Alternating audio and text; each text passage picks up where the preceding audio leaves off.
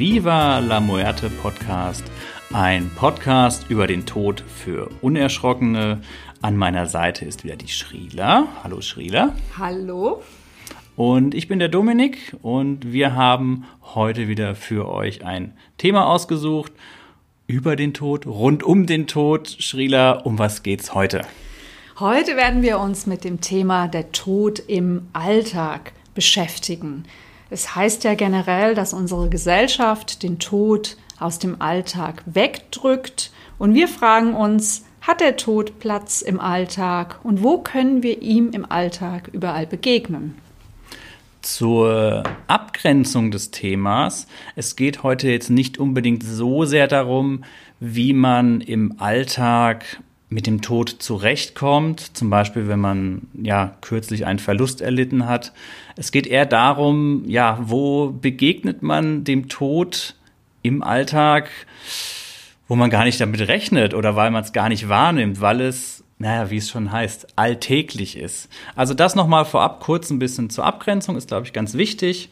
Und Schrila, als wir uns in dieses Thema so eingearbeitet haben, zumindest ging es mir so, da hat sich ein, ein bunter, gigantischer Blumenstrauß vor mir aufgetan, weil ich dachte, oh meine Güte, da gibt es ja da noch was, wo man da hinzufügen kann und da gibt es noch was. Und je mehr ich darüber nachgedacht habe, ähm, ja, wo der Tod überall im Alltag so auf uns lauert oder wo er ist, habe ich festgestellt, der ist ja überall. Das ist ja an, an jeder Ecke lauert der Tod oder ist der Tod in irgendeiner Form allgegenwärtig.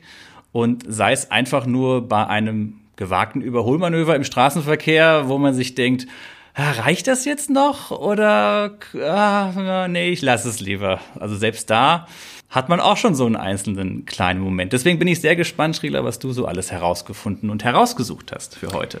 Ja, da stimme ich dir völlig äh, mit dir überein. Ähm, das ist, der Gedanke ist mir heute auch gekommen beim Autofahren, wo ich dachte, ja, es ist tatsächlich so. Wenn du überholst, dann denkst du dir, hm, wenn ich das jetzt mache, könnte ich sterben. Ja, und da gibt es so viele Sachen im Alltag.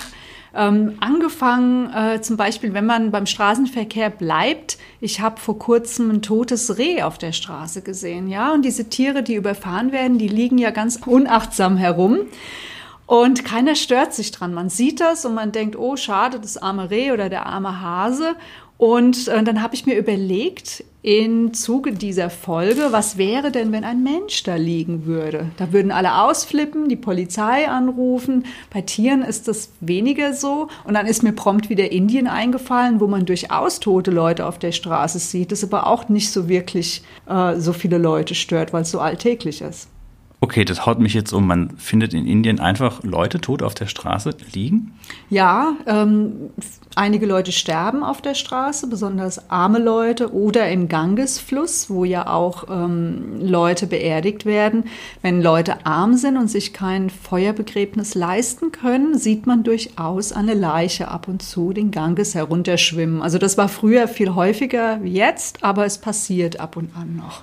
Der Tod war ja bei uns früher auch, also vor hunderten von Jahren auch was Allgegenwärtiges, weil einfach man mit Krankheiten nicht so zurechtgekommen ist, weil es auch normaler war, dass man zu Hause gestorben ist. Heute ist ja das Sterben und der Tod, das ist ja alles abgeschlossen in Krankenhäusern, in, in Hospizen, in Alten- und Pflegeheimen. Das ist wieder so was Fernes. Deswegen, ich kam ja ursprünglich auf dieses ganze Thema mit dem Tod im Alltag, als ich einkaufen war. Da bin ich so durch den Supermarkt geschlendert und habe überlegt, ja, was kaufst du denn heute Abend zu essen? Und da bin ich so an der Metzgertheke vorbeigelaufen und Schrieler, da liegen die Leichenteile teilweise gewürzt, ausgebreitet. Da, da schreit der Tod einem förmlich ins Gesicht eigentlich ist der Gedanke von mir dann gewesen, wir müssen mal ohnehin, was Todesredewendungen angeht, müssten wir eigentlich mal eine komplett eigene Folge machen. Mhm. Hast du was beim Bereich Redewendungen rausgesucht? Eigentlich nicht, aber mir fällt spontan natürlich ein, ich sterbe gleich vor Angst oder ich schlag dich tot. Da gibt es ja viele Dinge, oder? Ja, oder bei mir auf der Arbeit im Büro so der Klassiker, das Telefon ist tot, das Internet ist tot wo man sich denkt, äh, okay, ja, sagt man einfach so leichtfertig. In meinem privaten Umfeld gab es vor kurzem einen ähm, sehr ja, traurigen Verlust innerhalb der Familie.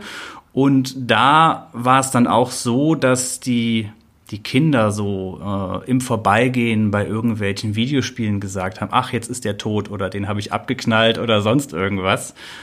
Und das hat, wenn man dann so ein, so ein Erlebnis in der eigenen Familie mal wieder hatte, dann hat es plötzlich eine ganz andere Bedeutung und dann wird einmal wieder klar, wie leichtfertig man diesen Begriff regelmäßig verwendet und äh, bleibt dann einem manchmal so ein bisschen im Halse stecken. Ja.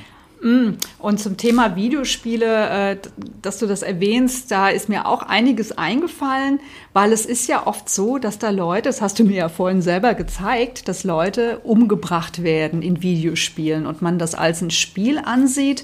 Und was mir dazu auch noch aufgefallen ist, ist ein wirklich interessantes Paradox, der Tod im Fernsehen ja, oder in Filmen oder in Serien. Es ist ja wirklich so, dass man den Tod in den Medien sehr, sehr oft sieht und dass man das sogar auch noch gerne liest, ja, also Krimis oder Tatort oder Aktenzeichen XY, dass die Leute sich, ich will jetzt nicht sagen, daran ergötzen, aber dass man sowas schon gerne sieht, oder? Also viele Leute sehen das schon gerne und das ist ein Paradox, weil auf der einen Seite haben die Leute eine fürchterliche Angst vor dem Tod und bloß nicht zum Bestatter und bloß nicht auf den Friedhof, aber im Fernsehen, oh, her damit, gell? wie siehst du das?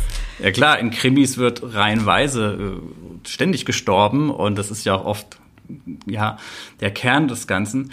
Ich glaube, das ist halt das Spannende, da kann man sich auf eine fiktive, distanzierte Weise dieser ganzen Thematik äh, nähern, ohne dass es in irgendeiner Form mit einem selbst zu tun hat oder einen selbst berührt. Also ein Krimi ohne Leiche, ja, ist möglich, ist aber tendenziell ein bisschen langweilig. Die ähm, Tochter meiner Freundin, die kommt jetzt in so ein Alter, wo sie langsam ja keine Kinderfilme und Kinderserien mehr gucken will. Und sie hat einen etwas kleineren Bruder und da ist immer öfters mal das Problem, ja, was schaut man denn da gemeinsam an, dass der Kleine irgendwie was abbekommt, was nicht zu heftig ist, aber auch was die größere Tochter noch irgendwie mit abholt. Und in letzter Zeit ist es sehr oft so, dass man dann was raussucht und dann guckt sie sich das so an, irgendeinen Film oder sowas, den man abends zusammen guckt und dann, da stirbt ja gar keiner, das ist ja voll langweilig. Also die ist gerade so auf diesem Trip, das fand ich irgendwie ganz witzig. Ja, es ist diese, diese Spannung, weißt du, da hat man damit zu tun, ohne dass es wirklich, es ist ohne Konsequenzen für einen selbst. Jein, würde ich sagen, weil es passiert ja immer wieder, nicht oft, aber es passiert, dass äh, Leute, die zum Beispiel Attentate begehen, ja, wie dieser Mann in Hanau, der in den Shisha-Bars äh, Leute umgebracht hat, es wird ja oft mit Videospielen in Verbindung gebracht. Also nicht, dass man jetzt die Videospiele dafür verantwortlich machen würde, aber ich glaube, es senkt eine Hemmschwelle, weil wenn du in so einer virtuellen Welt lebst, wo das Abknallen von Leuten normal ist, das hat man ja auch im, im Kriegstraining, glaube ich, dass äh, Soldaten äh, die Bomben abwerfen, ja, in, in, den Flugzeugen, dass die sich so, ähm, im Englischen heißt das dissociate, ja, disassoziieren von den Opfern und dass das wie so eine Art Videospiel auf dem Bildschirm gezeigt wird, obwohl es da um reale Menschenleben geht. Das finde ich auch sehr interessant.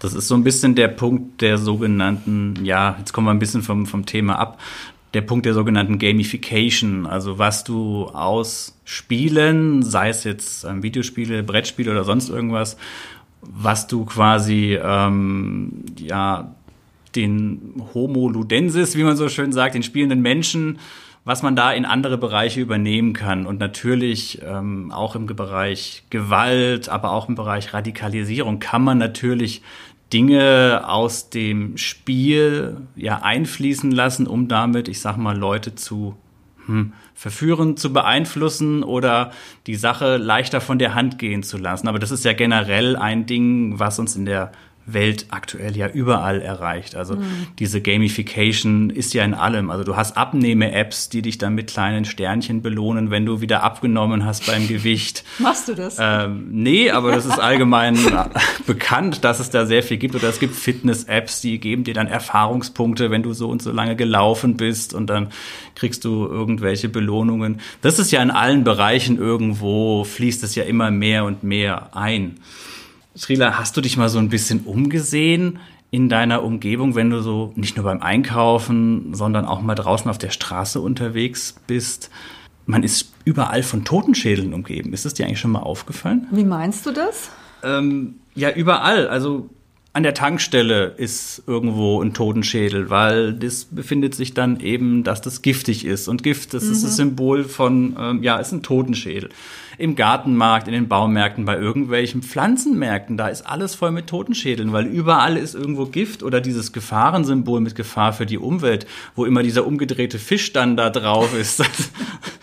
Ähm, es gibt Leute, die äh, tragen Kleidung, also wo überall Totenschädel drauf sind. Ich war eine davon. Ja, aber auch selbst da gibt es jetzt, das muss gar nicht mal diese Gothic-Grufti-Schiene sein. Es, es gibt auch ganz ja, junge, moderne andere Kleidungsarten, wo auch Totenschädel in Massen drauf sind. Man hat Schmuck, wo irgendwelche Schädel drauf sind. Eigentlich überall, wo man steht, grinst einen irgendwo der Tod an.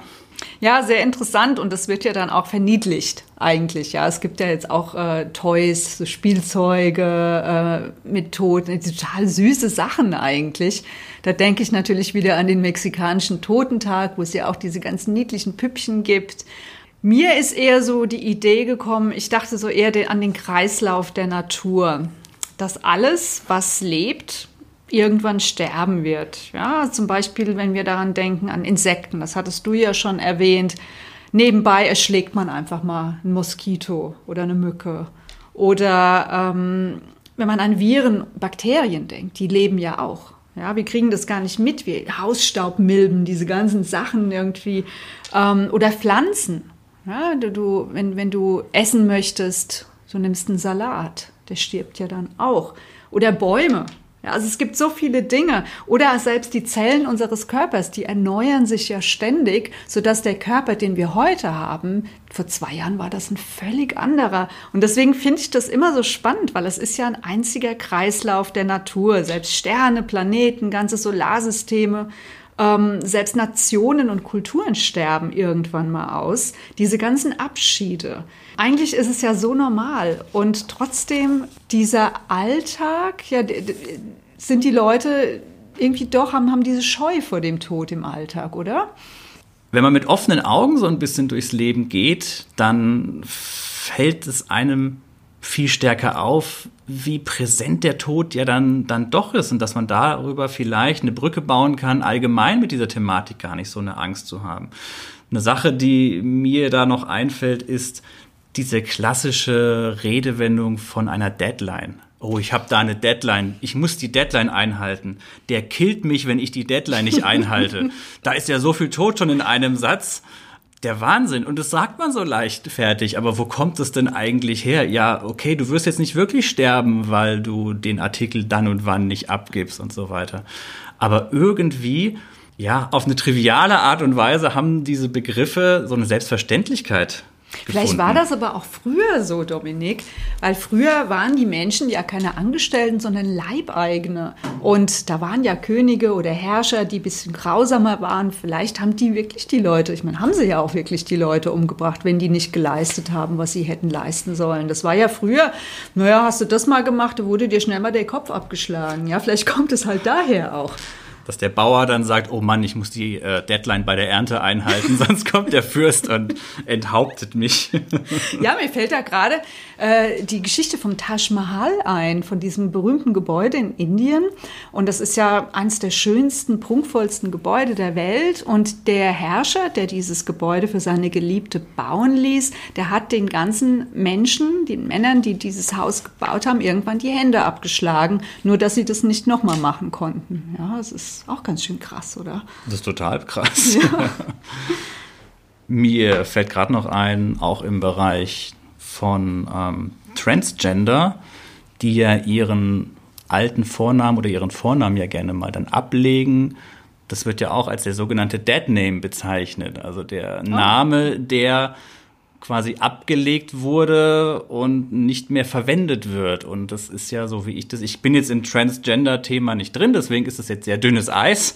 Aber so wie ich das mitbekommen habe, ist es auch durchaus eine Beleidigung, jemanden dann wieder mit seinem Dead-Name anzusprechen. Und das ist ja auch schon wieder irgendwas. Da ist ja ein Name gestorben, der Name wurde abgelegt, ist da ist das Wort Dad, Tod auch wieder irgendwie mit drin. So ganz alltäglich irgendwie. Ja, ja, das ist sein, das ist sein oder ihr äh, Dad-Name. Okay, ja, stimmt, da haben wir es ja auch schon wieder. Ja. ja, in der Spiritualität ist es ja ähnlich. Wenn man einen spirituellen Namen ab, äh, annimmt, dann legt man seine alte Persönlichkeit ja auch ab. Ne? Das ist genau das Gleiche. Man stirbt die alte Persönlichkeit stirbt und was Neues wird geboren. Und äh, das ist so ähnlich wie bei den Transgenders, halt natürlich ein ganz anderer mhm. Kontext. Ja, aber, ja, oder bei der Wiedergeburt, es gibt doch die Born-Again Christians. Sagt mir jetzt überhaupt nichts. Ähm, ich weiß nicht, wie es auf Deutsch heißt, aber das sind dann Leute, die auch in Christus wiedergeboren werden und die werden dann getauft und legen ihr ganzes altes Leben ab. Also das gibt es ganz viel in, in der Spiritualität, in der Religion. Mir ist da noch ein anderes Thema eingefallen, und zwar der Kannibalismus. Okay, jetzt bin ich gespannt. Also den gibt es ja bei uns heutzutage nicht mehr. Den gab es ja verbreitet auf der Welt und vielleicht gibt es auch irgendwo noch Stämme. Ähm, aber was ich damit sagen wollte, ist, das ist ja alles sehr relativ, ähm, je nach Kultur und Konditionierung. Weil zum Beispiel hier ist es ja so, du hast vorhin, vorhin die Metzgertheke im Supermarkt erwähnt. Und schon allein diese Differenzierung. Kühe und Schweine und Hasen, die darf man töten und essen. Hunde und Katzen aber nicht.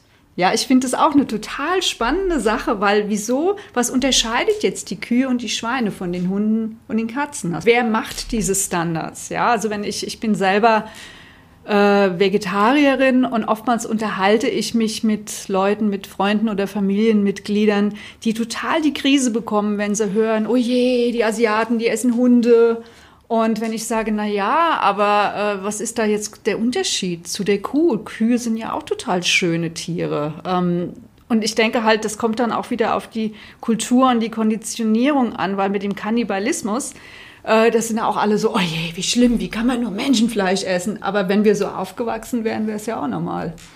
Ja, aber du hast es ja im Endeffekt schon schön zusammengefasst. Es ist halt die Konditionierung, es ist der kulturelle Background, der da eine Rolle spielt ich glaube, das ist auch so mit Redewendungen. Wir, ich habe jetzt hier sehr viele Redewendungen ausgekramt, so Redewendungen wie zum Beispiel vor die Hunde gehen, was ähm, in der Jagd halt aus der Jagd kommt, ähm, oder den ja abkratzen, den Löffel abgeben.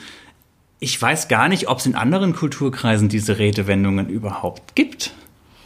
Ich glaube schon. Also ich denke gerade ans Italienisch, wo mein Vater ist Italiener da sagt man auch Diamazzo. Ja, das heißt, äh, ich bring dich um.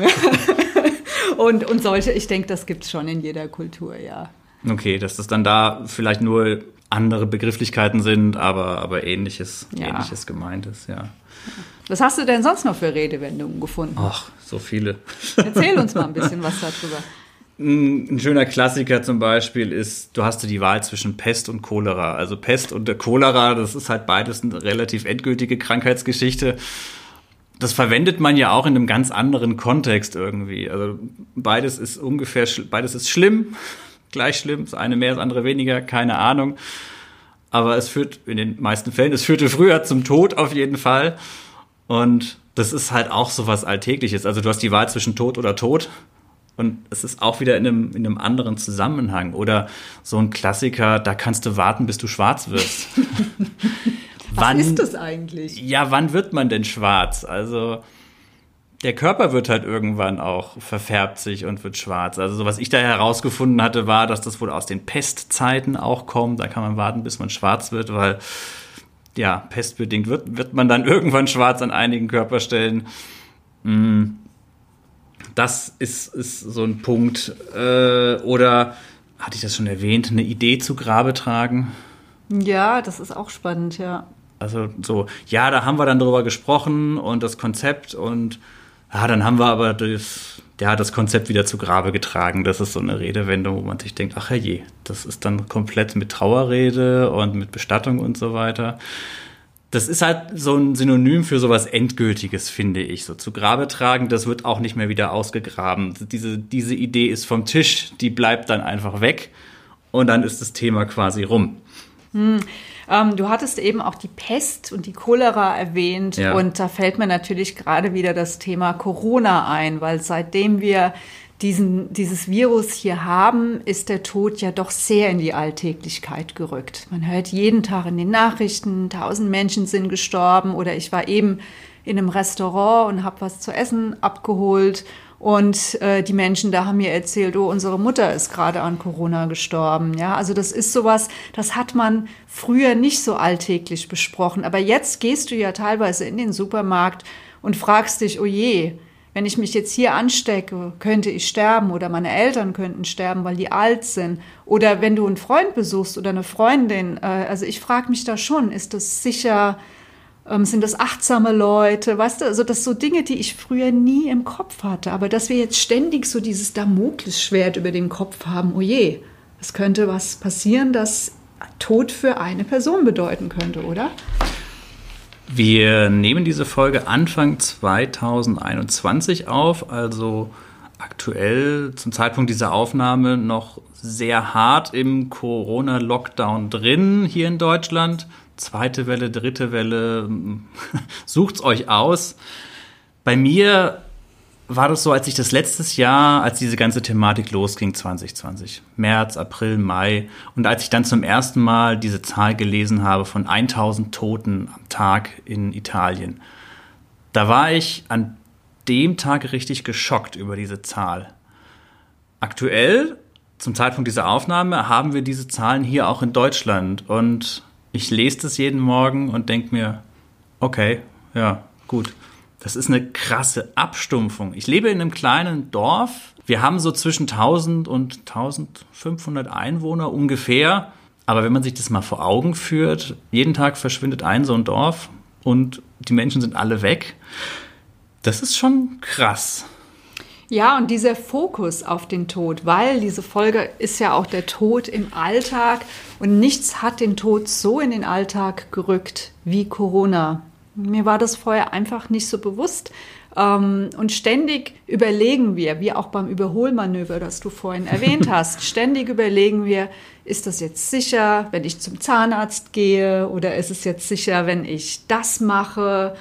nicht, dass wir jetzt so ängstlich durch die Welt gehen, aber ich kenne Leute, die haben zum Beispiel eine Chemotherapie am Laufen oder Leute, die haben Asthma, die haben dann nochmal einen ganz anderen Gefährlichkeitsgrad wie du und ich. Und äh, ich finde das einfach, ja, interessant. Und auch die ganzen Bestatter jetzt zum Beispiel. Also wir sehen ja jetzt auch sehr viele Bilder von Särgen, die sich stapeln in Deutschland. Ich war auch sehr geschockt letztes Jahr, wie ich die Bilder aus Bergamo gesehen habe und dachte, und das war so der Moment, wo mir klar wurde, oh, das ist ernst. Ja, weil ich habe viele Verwandte in Italien selber. Und jetzt haben wir diese Situation hier und ehrlich gesagt, es geht auch nicht mehr so wirklich an mich ran, weil du kannst es gar nicht jeden Tag so emotional verarbeiten, oder? Ich glaube, wir sind da alle ein bisschen abgestumpft. Ja, das ist mit Sicherheit ein ähm, ja, ein Selbstschutzmechanismus, den man da auch irgendwo hat. Das ist nur ein Bruchteil von dem, was Menschen in Kriegsgebieten erleben. Aber es ist zumindest mal so ein Ansatz, so ein, so ein kleiner Geschmack, so ein Hauch davon, wie krass das eigentlich ist und wie krass das eigentlich sein kann. Ich hatte jetzt vor ein, zwei Tagen gelesen, dass in den USA die Anzahl der Corona-Toten an, mit wie auch immer, die Zahl der toten Amerikaner im Zweiten Weltkrieg jetzt schon überschritten hat. Echt? Also es sind in den USA mehr Menschen an Corona gestorben wie Soldaten, amerikanische Soldaten im Zweiten Weltkrieg. Und was gibt es nicht alles für Filme und Berichte und sonst was über die Amerikaner im Zweiten Weltkrieg? Und wenn man sich das mal überlegt mit den über 400.000 Toten, die da mittlerweile sind, das ist irre. Und dann ist es dann ist es auch nicht mehr lustig, wie wir gerne na, natürlich hier bei uns im Podcast so immer diese Gratwanderung versuchen. Da hört es dann natürlich auf, weil da ist man dann einfach nur noch machtlos und sprachlos und ähm, ist einfach nur noch geschockt über das, was da passiert. Bei der spanischen Grippe waren es 20 bis 50 Millionen, aber who's to know? Also könnte sein, wenn das jetzt mit Corona so weitergeht und die Viren sich ständig mutieren, dass wir auch irgendwann mal an der Zahl sind. Und es gehört vielleicht auch zum Kreislauf der Welt hinzu, wie ich vorhin erwähnt habe. Ganze Universen, Sterne, Planeten werden ja irgendwann mal ausgelöscht, vielleicht die Erde auch. Vielleicht müssen wir uns auch einfach darauf vorbereiten. Was meinst du, Dominik? Das Ende von allem sozusagen. Warum nicht? Alles, was existiert. Ist ja schon mal passiert. Ich meine, es gab ja Eiszeiten, äh, wo keine Menschen mehr auf der Erde waren, oder? Ja, und wir befinden uns ja gerade auch schon wieder in einem Massenaussterben. Fünfmal ist die Erde schon untergegangen und aktuell leben wir im sogenannten sechsten großen Massenaussterben. In den letzten 50 Jahren ist die Artenvielfalt, die Tierpopulation um bis zu 70 Prozent zurückgegangen. Das heißt, das ist schon ein, ein langer, großer Prozess. Diese fünf vorherigen Massenaussterben, das erste vor 444 Millionen Jahren, die sind auch von den Forschern gut dokumentiert. Das ist eine ganz, ganz spannende Sache. Demnach befinden wir uns gerade, wir, die Menschen, in einem großen, lang ausgedehnten Sterbeprozess. Wir sind da mittendrin, ob wir es wollen oder nicht. Das finde ich total interessant in was für einer Illusion wir uns alle befinden. Es ist ja nicht nur so, dass wir den Tod von uns wegschieben. Wir benehmen uns ja alle mehr oder weniger, als seien wir unsterblich. Wir verdrängen den Tod, wir denken nicht wirklich daran, dass wir irgendwann mal ableben. Und in diesem Massensterben von den Arten, von den Tieren, Wieso sollten wir Menschen da nicht inbegriffen sein? Und wenn das ja fünfmal schon passiert ist, ist es ja wirklich nicht so weit hergeholt, aber trotzdem blendet es jeder aus, oder? Ähm, man muss sich ja nur mal die ganze Klimapolitik ansehen. Ähm, wir wissen das alle, wie es um die Erde bestellt ist und was wir eigentlich tun müssten, um noch die Kurve zu kriegen. Aber wir verhalten uns alle mehr oder weniger so, als wäre das nicht wahr. Ja, also kannst du dir das erklären? Da habe ich auch schon wieder eine Redewendung. Das Thema wird gerne totgeschwiegen. naja, totgeschwiegen wird es ja seit Fridays for Future ja. nicht unbedingt. Aber das ist ja das Interessante. Wir wissen es alle ganz genau, was passiert. Es ist ja kaum einer auf der Erde, der das nicht weiß. Es gibt natürlich viele Leugner, viele Menschen, die sagen, das stimmt alles gar nicht. Und äh, gut, wir können es auch nicht ganz genau wissen, ob die Klimaerwärmung jetzt äh, menschengemacht ist oder ob das sowieso passiert wäre. Klimaforscher sagen, ja, wir sind mit dran schuld. Naja, das ist so ein bisschen der Gedanke, den, das große Ganze zu sehen. Ne? Man ist schon zu Genüge damit ausgelastet, das Sterben vor der eigenen Haustür zu betrachten und ähm, da sich darauf zu fokussieren und damit zurechtzukommen wenn man jetzt mal so ein bisschen seinen, seinen Verstand öffnet, die Gedanken erweitert und so ein bisschen guckt, wie das auf einem globalen Zusammenhang ist über einen Zeitraum, der die eigene Lebensspanne ja auch um, um, bei weitem überschreitet. Also wir reden ja bei so einem Massenaussterben jetzt nicht von irgendeinem Ding, was in drei bis fünf Jahren stattfindet, sondern so ein Massenaussterben, das kann schon mal seine äh, 10 bis 50 bis 100.000 Jahre dauern. Aber in einem ich sag mal, in einem kosmischen Zeitrahmen ist es natürlich auch nichts, 50.000 Jahre, aber das ist eben so ein, so ein Prozess. Es kann aber auch ganz schnell gehen, weil viele Wissenschaftler warnen uns, dass es in den nächsten Jahren schon stattfinden könnte. Also ich glaube nicht, dass das noch 50.000 Jahre dauert, wenn man sich die Wissenschaft heute anguckt. Die reden mitunter von zwölf Jahren oder so, dass dann die ganzen Ökosysteme kollabieren. Was mir auch noch dazu einfällt, ich hatte neulich mal generell über den Tod recherchiert und hatte mir mal so angeguckt, wie viele Leute sterben denn jeden Tag und an was sterben sie. Und was mir aufgefallen ist, dass die Hälfte der Menschheit, weißt du, Dominik, woran die Hälfte der Menschheit stirbt jeden Tag? Nee, aber ich bin sehr interessiert. Hunger. Ja, ich weiß jetzt leider nicht mehr die Zahl im Kopf, wie viele Leute jeden Tag sterben, aber es war schon eine recht hohe Zahl. Und man hat das so hochgerechnet, die Hälfte der Menschen sterben an Hunger, die andere Hälfte stirbt am Überfluss. Will heißen, schlechte Ernährung, Diabetes, so diese ganzen Zivilisationskrankheiten wie Herzkrankheiten und so weiter und so fort. Und das fand ich sehr interessant, weil ähm, wenn man zum Beispiel in einem Land lebt, du hattest vorhin Kriegsgebete erwähnt, wo der Tod wirklich sehr alltäglich für die Leute ist. Oder aber wenn man in einem Land lebt wie Jemen momentan, wo die Menschen einfach verhungern wegen diesem ganzen politischen Thema, das dort los ist. Oder in Afrika, wo so viele Kinder an äh, Mangelernährung sterben oder an anderen Krankheiten wie AIDS. Wir in Europa, in Deutschland sind in einer Wahrnehmungsblase. Es wird ja auch oft hier gesagt, wir leben hier in einer Diktatur. Ja, viele Leute glauben momentan, wir sind in einer Merkel-Diktatur. Wozu ich dann gerne sage, liebe Leute, geht mal nach Belarus, geht mal nach Saudi-Arabien, wo Menschen jeden Freitag geköpft werden äh, dann können wir uns noch mal über Diktatur unterhalten. Also da ist es halt auch sehr alltäglich. Meine Schwester hat mal äh, im Nachbarland von Saudi-Arabien gelebt und das ist dann schon krass. Ja, wenn jeden Freitag, stell dir das mal vor, du gehst da auf den Dorfplatz oder auf den Sportplatz und da werden öffentlich Leute enthauptet. Ja, das ist ja super alltäglich, oder? Vor allem ist es extrem super gruselig. Aber gut, wir haben die Todesstrafe in den USA auch noch noch. Gen genauso noch in irgendeiner Form. Logisch, Aber man ja. sieht es halt nicht so. Da ist es halt öffentlich wie bei uns im Mittelalter. Da habe ich auch neulich einen äh, Film gesehen über den Philosophen Averroes. Und äh, da war das halt auch so, dass man die Leute, nur weil sie eine Literatur gelesen haben von einem Philosophen, hat man die beim lebendigen Leibe verbrannt im Mittelalter. Ich stell dir das mal vor. Ja, du hast Bücher gelesen von mein Gott, von Plato, von, von whoever. Und äh, irgendjemand hat es nicht gefallen und ja, der muss jetzt mal auf den Scheiterhaufen oder der wird geköpft. Also es war schon brutal im Mittelalter, oder? Du sagst es so schön mit dem in Saudi-Arabien, ja, da werden die Leute dann noch äh, öffentlich hingerichtet und solche Sachen.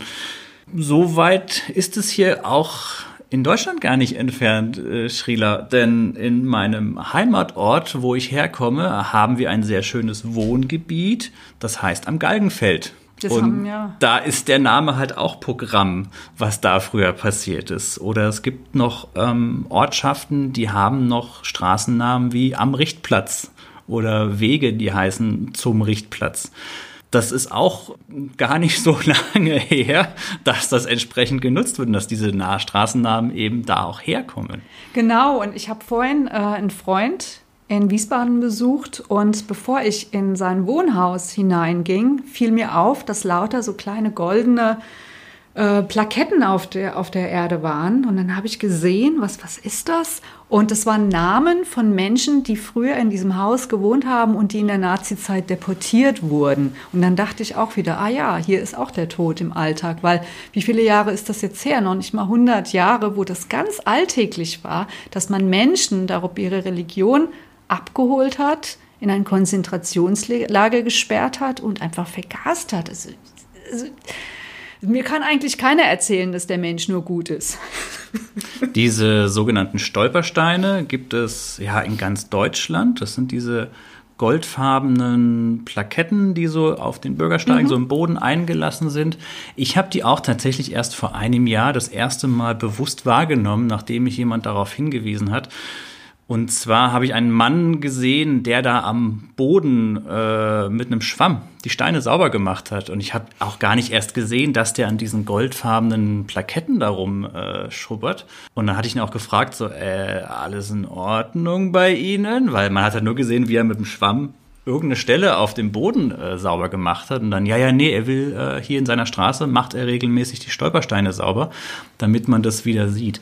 Die gibt es ähm, in Wiesbaden, in Mainz, eigentlich in allen großen Städten, in denen es entsprechende Opfer gab, sind die in den jeweiligen Straßen vor den entsprechenden Häusern, sofern sie noch stehen, gestanden haben, ähm, angebracht. Einfach mal mit offenen Augen so ein bisschen durch die Städte laufen. Das ist wirklich sehr, sehr, sehr spannend. Aber was ich neulich in einem Buch gelesen habe von der Palliativschwester Dorothea Miem, eine ganz spannende Frau, die wir demnächst auch in unserem Podcast interviewen werden. Und ich zitiere mal hier aus ihrem Buch. Der Tod ist unser ständiger Begleiter im Leben. Selbst dort, wo wir das Leben am unmittelbarsten spüren, im Herzen, ist der Tod in jedem Herzschlag gegenwärtig. Denn jedes Mal, wenn sich der Herzmuskel zusammenzieht, gerät er in Todesnähe. Schauen wir uns das genauer an, dann wird uns klar, wie, wie sehr wir in jeder Sekunde unseres Lebens mit dem Tod verbunden sind. Und sie sagt dann auch, der Tod ist unser ständiger Begleiter, wie auch das Leben uns ständig durchpulst. Memento mori, erinnere dich daran, dass du sterben wirst. Und wenn wir keine Mediziner, Medizinerinnen sind, dann ist uns das gar nicht so bewusst, was da ständig in unserem Körper passiert. Ich wusste das auch nicht, bis ich das gelesen habe und wo ich mir dachte, ja, das gehört einfach mit dazu. Oder im Yoga ist es so, die Einatmung steht für das Leben und die Ausatmung steht für den Tod. Ja, es ist der ständige Kreislauf. Wir atmen ein, wir atmen aus und man kann ja auch oft beobachten bei Menschen, die sterben, dass die dann noch einmal tief ausatmen und dann sind sie weg, oder? Hast du das schon mal erlebt? Atmung im Sterbeprozess ja, da könnte man auch mit Sicherheit eine eigene Folge für sich machen, ja. Ich habe im Rahmen meiner ehrenamtlichen Hospizbegleitung, die ich mache, auch schon Menschen beim letzten Atemzug begleitet.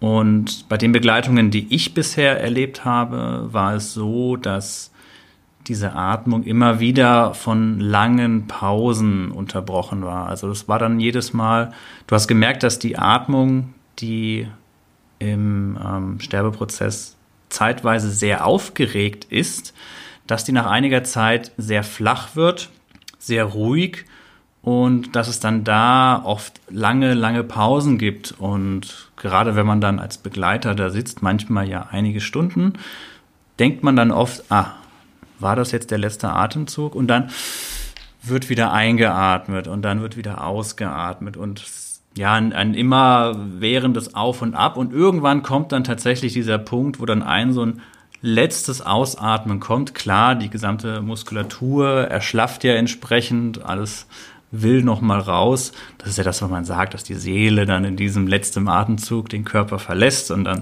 schnell ein Fenster auf, dass die Seele auch raus kann. Das ist schon ein, also ich habe diesen letzten Atemzug bisher immer als einen sehr friedlichen erlebt. Also es war jetzt bisher nie, dass ich das Gefühl hatte, da presst noch irgendwie so jemand sein letztes Fünkchen Leben aus sich raus, damit es auch weg ist von diesem kaputten Körper, sondern es war immer, als ob eine riesige Anspannung jetzt endlich rausgeht. Nicht auf einen Schlag, sondern wirklich so ein sanftes, langsames, ich gehe jetzt.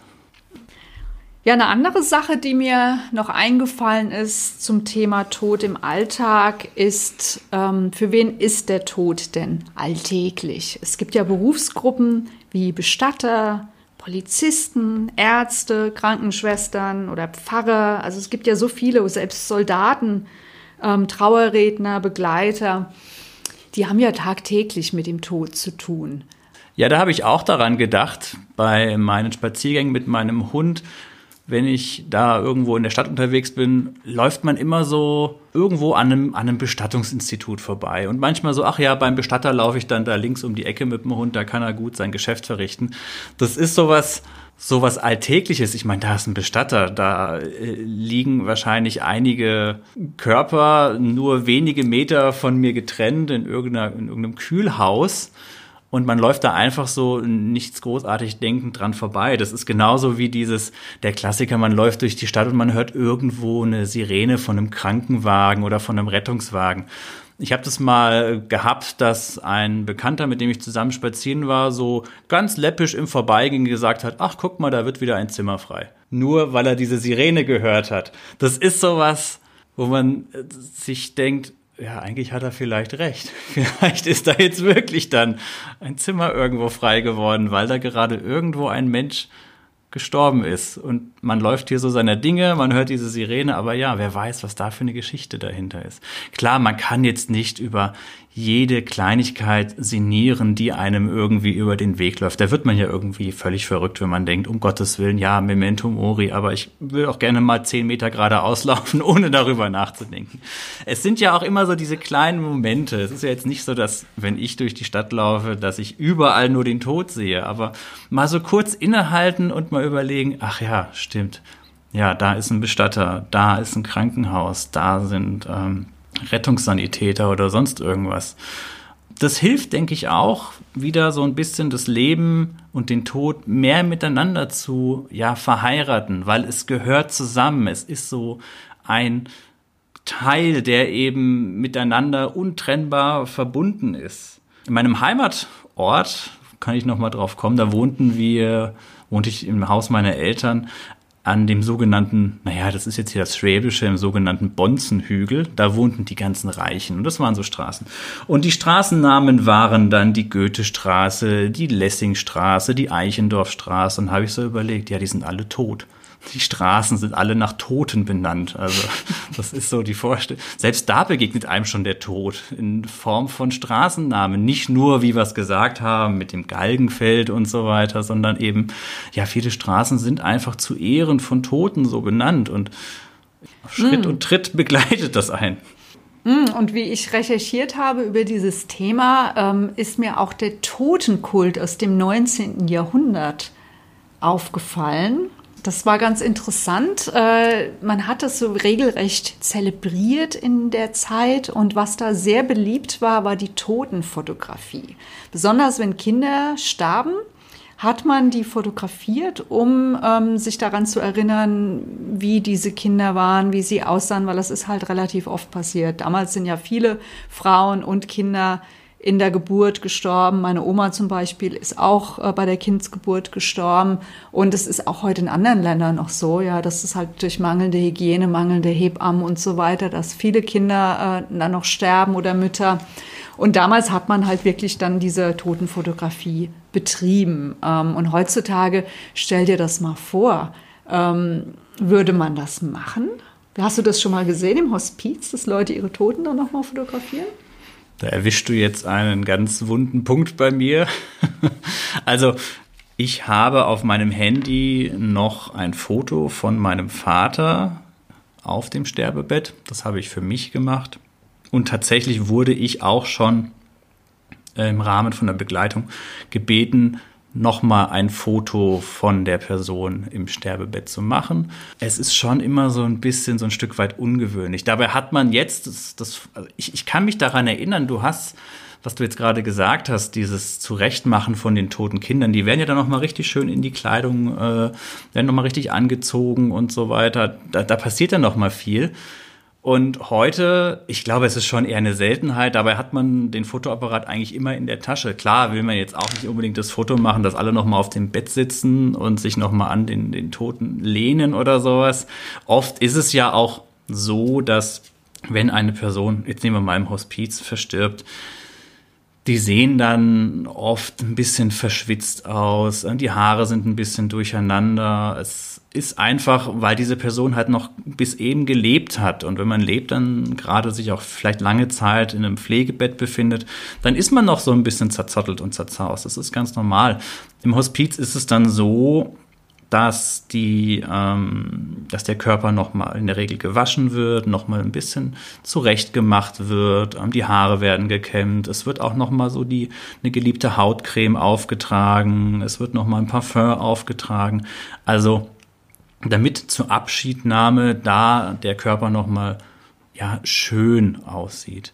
Und in dem Zusammenhang, klar, kann ich mir vorstellen, warum nicht Fotos machen? Das ist doch, ist doch voll okay. In dem Moment, in dem Trauerprozess, klar, denkt man da vielleicht auch nicht dran. Und viele wollen ja auch einen geliebten Menschen lieber in einem schönen, vitalen Zustand erleben und bei sich in Erinnerung haben und nicht unbedingt jetzt in diesem völlig entkräfteten, ausgezehrten, schwachen Zustand. Ich persönlich halte es so, dass das eben, wie ich schon immer sage, zum Leben dazugehört und deswegen auch genauso dieses Bild erhalten bleiben kann. Warum nicht? Es gibt da so ein spannendes Buch, das ist ein Fotobuch, vielleicht hast du das schon mal gesehen. Da sind zwei Journalisten in ein Hospiz in Berlin gegangen und haben Menschen, die in diesem Hospiz waren, nochmal interviewt und begleitet und haben dann jeweils ein Foto im lebenden Zustand gemacht und eins im verstorbenen Zustand. Und das ist ein wunderschönes Buch, was man da beobachten kann. Viele dieser Menschen hatten Krebs oder Tumor und die sahen oftmals im Leben noch sehr gestresst aus. Und als sie dann verstorben waren, waren sie auf einmal sehr friedlich. Ich fand das ein sehr berührendes Buch. Und es erinnert mich auch so ein bisschen an die Totenmasken, die man früher gemacht hat, ja, um sich des Menschen einfach zu erinnern. Denn ich denke, das ist ja auch so eine Sache. Ähm, man hat ja natürlich den Menschen in Erinnerung, wie er oder sie war, wie sie am Leben waren. Aber ich denke, das hat nochmal eine ganz spezielle Qualität. Ich meine, natürlich, wenn sich jemand von Zug geworfen hat, will man vielleicht nicht unbedingt ein Bild von ihm in diesem Zustand. Ähm, da erinnere ich mich an den Herrn Tauber, den Bestatter, den wir damals im Rahmen unserer Hospizausbildung besucht haben. Ich hatte immer so einen Traum, oh, ich würde gern Bestatterin werden, bis wir bei dem Herrn Tauber waren und er uns so erzählt hat, was der teilweise für Leute äh, in sein Bestattungshaus geliefert bekommen. Suizidopfer, Leute, die sich vor den Zug geworfen haben, dass er da teilweise selbst psychologische Betreuung braucht, um damit fertig zu werden. Weil man hat ja oft so die Idee, ach ja, die Menschen, die sterben ganz friedlich in ihrem Bett und schlafen ein. Aber wenn jetzt einer umgebracht wird, erschossen, was auch immer, also ich denke, das ist nicht so romantisch, wie man sich das teilweise vorstellt, oder? Nee, sämtliche Gewaltverbrechen natürlich nicht. Aber da spannen wir ja schon wieder so ein bisschen den Bogen zu dem, was wir am Anfang gesagt haben, mit Leuten, die in Krimis und in Fernsehen, äh, in Videospielen sterben. Da ist es ja wieder nicht so schlimm. So, ach, guck mal hier, den habe ich jetzt gerade mit einer Handgranate zerfetzt und sonst irgendwas. Dann fliegt halt Pixelblut durch die Gegend und es ist alles ganz lustig. Man, man läuft weiter und auf zum nächsten Opfer. Das ist halt wieder dieses, dieses Entrückte. Ich glaube, je näher es in die, und da sind wir wieder bei der Wahrnehmungsblase, je näher das in diese eigene Blase hineinsickert, desto ernster wird das alles für einen. Und desto mehr ist man da so ein bisschen so, äh, oje, oje, wie reagiere ich denn jetzt darauf? Wenn man sich mit dem Thema vorher nicht ausreichend beschäftigt hat. Ich erlebe es immer wieder, dass Menschen, die ähm, mit dieser Todesthematik völlig überrumpelt sind, obwohl sie eigentlich ihr ganzes Leben Zeit haben, sich in irgendeiner Form darauf vorzubereiten. Und dann ist oft so eine gewisse Handlungsunfähigkeit, so eine gewisse Überforderung, die dann in der Luft hängt. Ich betone ja immer wieder, ich erwarte nicht, dass man sich da jetzt tagtäglich äh, die ganze Zeit damit beschäftigt und immer wieder an die eigene Sterblichkeit sich erinnert. Nein, natürlich nicht, aber es ist ein Schritt, stückweise immer wieder hineinzulassen, dass man eben vorbereitet ist. Und das sind durch kleine Alltagsdinge eben. Mm, und das erinnert mich so ein bisschen auch an äh, den Brauch der Totenwache, der in anderen Ländern ja auch durchaus noch ausgeübt wird.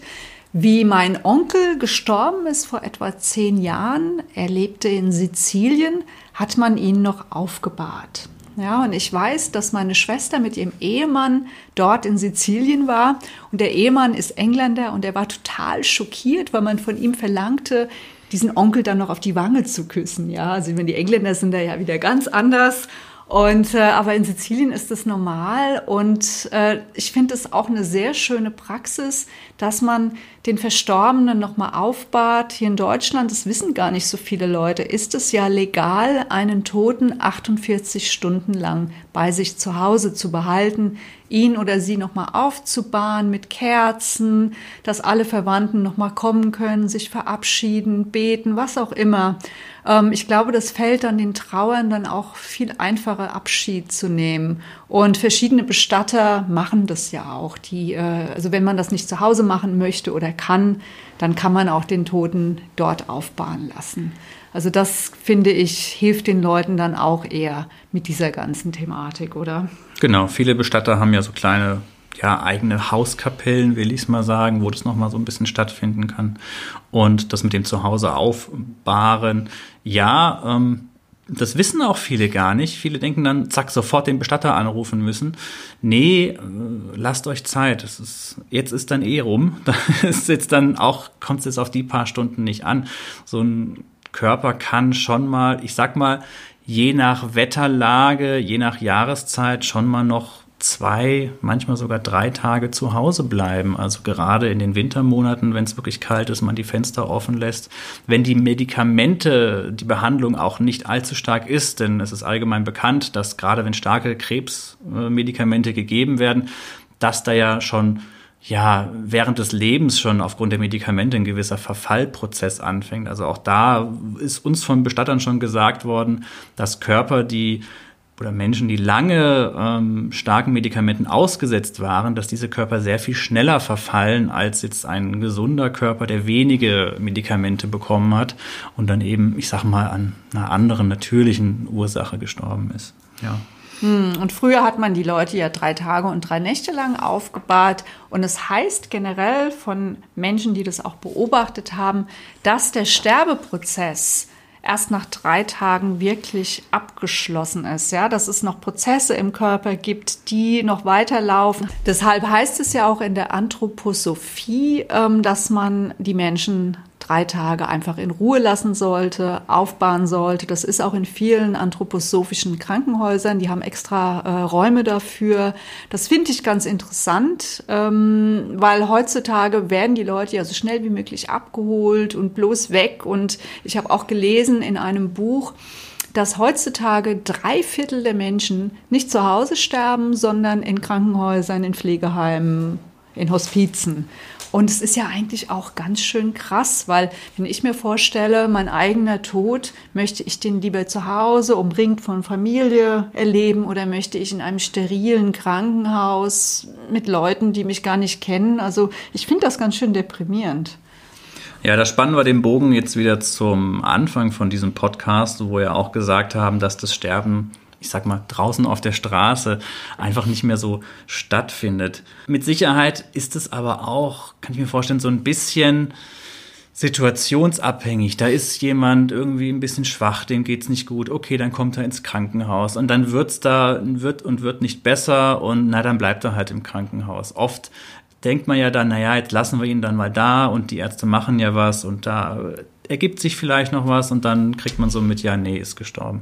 Also manchmal sind es halt auch einfach die äußeren Umstände oder was heißt manchmal im größten, meisten Fällen sind es die äußeren Umstände, die vielleicht eine andere Möglichkeit nicht zulassen. Gerade wenn Kinder, Verwandte, Angehörige über der ganzen Welt verteilt leben und naja gut, dann kommt halt die Mutter oder der Vater oder wer auch immer, kommt dann halt in ein Krankenhaus und wenn dann gerade niemand da ist, der sich da jetzt um irgendetwas kümmern kann, dass diese Person wieder nach Hause kommt, um zu Hause zu sterben, dann ist es halt so. Ja. ja, weil früher hat man ja auch in Großfamilien gelebt. Das ist heute nicht mehr der Fall und viele Menschen sind ja auch sehr einsam und haben keine Angehörigen. Es ist aber trotzdem schade, finde ich, ja, dass da so eine äh, Entfremdung ist. Auch die Geburt wurde ja eigentlich so enteignet ja, also früher hat man ja auch die Kinder zu Hause bekommen. Viele Frauen machen das heute auch noch so mit einer Hebamme. Aber viele Frauen wissen es auch gar nicht, dass das möglich ist. Ja, also ich bin ja auch so aufgewachsen, dass ich gedacht habe, oh ja, man kriegt ein Kind, man geht ins Krankenhaus. Genauso ist es mit dem Tod. Man hat so das Bild, ja, man stirbt im Krankenhaus. Aber eigentlich war das ja früher ganz, ganz anders. Und ich fände es schön, wenn das wieder ein bisschen mehr ins Leben geholt würde. Ja, diese ganzen Prozesse. So, ich glaube, wir haben euch jetzt genug Food for Thought gegeben. Viele Dinge, über die ihr nachdenken könnt, euch miteinander unterhalten könnt. Ich würde euch gerne zum Abschluss noch eine Serie auf Netflix empfehlen, die ich vor kurzem gesehen habe. Und zwar heißt die Das letzte Wort und das ist mit der Anke Engelke. Und es geht da um ein Ehepaar, wo der Mann unverhofft stirbt und die trauernde Frau wird zur Trauerrednerin. Und es ist wirklich sehr schön gemacht. Äh, man sieht da so die verschiedenen Aspekte des Trauerns ja, und versteht, dass jeder Mensch eine andere Art zu trauern hat. Also ich fand es wirklich sehr berührend. Wenn ihr Netflix haben solltet, schaut's euch gerne an. Und somit sind wir jetzt zum Ende unserer Podcast-Folge angelangt. Wir danken euch fürs Zuhören und wünschen euch eine schöne Zeit. Bis zum nächsten Monat. Bis zum nächsten Mal. Danke fürs Zuhören. Tschüss.